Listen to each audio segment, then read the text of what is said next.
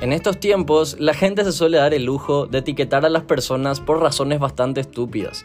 Puede ser su profesión, su círculo de amigos, el acento, la forma de vestir incluso y muchas otras razones, vuelvo a repetir, estúpidas más.